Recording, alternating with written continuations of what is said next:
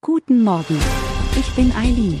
Sie hören den Immobilienwiki-Podcast auf Spotify, Apple und überall, wo es gute Podcasts gibt. Präsentiert von Immobilienerfahrung.de. Die Betriebskostenabrechnung ist eine jährliche Abrechnung der Betriebskosten eines Mietobjekts.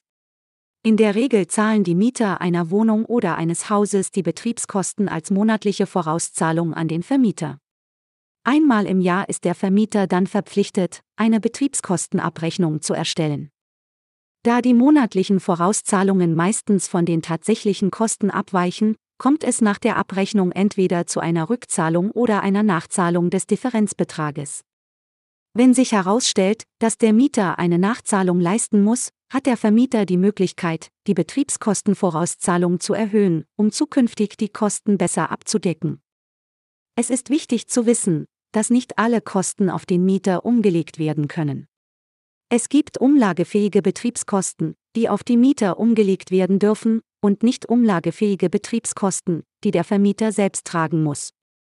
Die Betriebskostenabrechnung ist ein wichtiger Bestandteil des Mietverhältnisses, da sie Klarheit über die tatsächlich entstandenen Kosten schafft und faire Zahlungen sicherstellt.